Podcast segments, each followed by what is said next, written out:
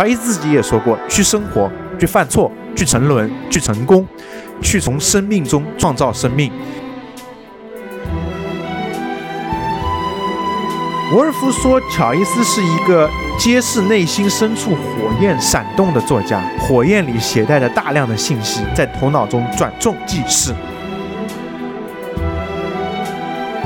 代主义小说的先锋性有多强？你很难看到一部文学作品，它同时会对三个方面的东西产生如此大的影响，既挑战了政治，又挑战了风化，还挑战大众的品味。大家好，欢迎来到由深交制作的播客《以读攻读：现代主义文学百年回顾》系列。我是黄泽成。嗯，大家好，我是林小小。这是我们的第二期节目。上在上一期节目中呢，我们是介绍了现代主义文学一个诞生的背景了，包括当时的社会环境以及这个时代的思潮，一切都是一个山雨欲来风满楼的感觉。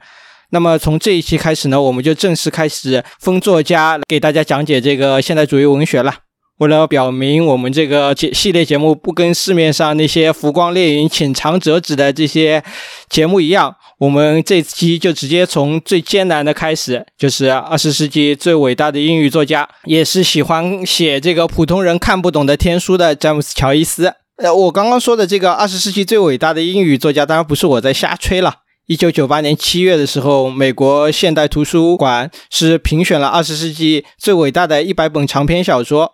他的这个评委呢，是由这个纽约公共图书馆以及这个兰登书屋的编辑组成的。在这封榜单中，第一名就是乔伊斯的《尤里西斯》，然后他还拿了一个第三名，是靠着这个一个年轻艺术家的肖像，可见这个乔伊斯的地位。包括今天我们来谈到二十世纪的文学，《尤里西斯》绝对是绕不开的一本作品。它的庞杂、它的丰富、它的晦涩难懂、坎坷的出版经历，以及乔伊斯本人身上笼罩着那些诸多的光环，都是让乔伊斯和尤里西斯已经成为了一个传奇了。那今天我和林老师就在这里把乔伊斯这位伟大的作家，包括他这本《尤里西斯》。拆开了揉碎了，给大家讲一讲，让大家听完这个节目之后，至少可以说是比这个其他人能够懂得更多吧。就是刚才提到了乔伊斯的这部小说，他长期霸榜，呃，其实也不仅仅是九八年七月的那个现代图书公司所选的这个榜单当中，其实任何的榜单当中，你看什么百部啊，那乔伊斯的作品肯定是前十，肯定是有的。那么九八年那一次的那个兰登书屋作为评委去评选的话，那么他们